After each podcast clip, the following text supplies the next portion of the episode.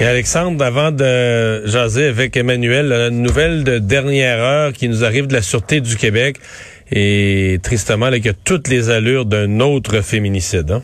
Le 15e euh, Mario depuis le début de l'année, s'est confirmé maintenant un drame qui s'est joué à Saint-Donat.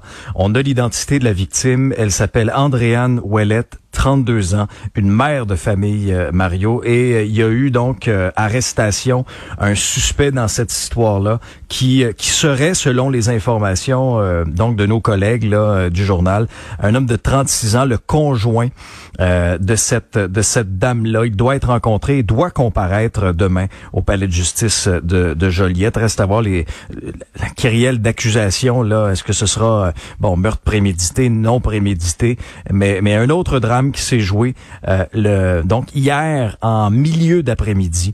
Et, et c'est des policiers qui ont été appelés à intervenir là, dans ce secteur-là, le chemin de la montagne du côté de Saint-Donat, 15e féminicide de l'année, Mario. Confirmé.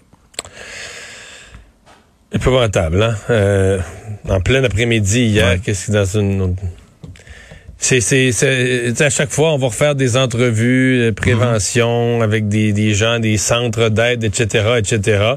Mais le fait est qu'on fait des entrevues, on en parle, on en discute, puis le mois d'après, il y en a, il y en a un autre. Là, ça vient, ça vient déprimant.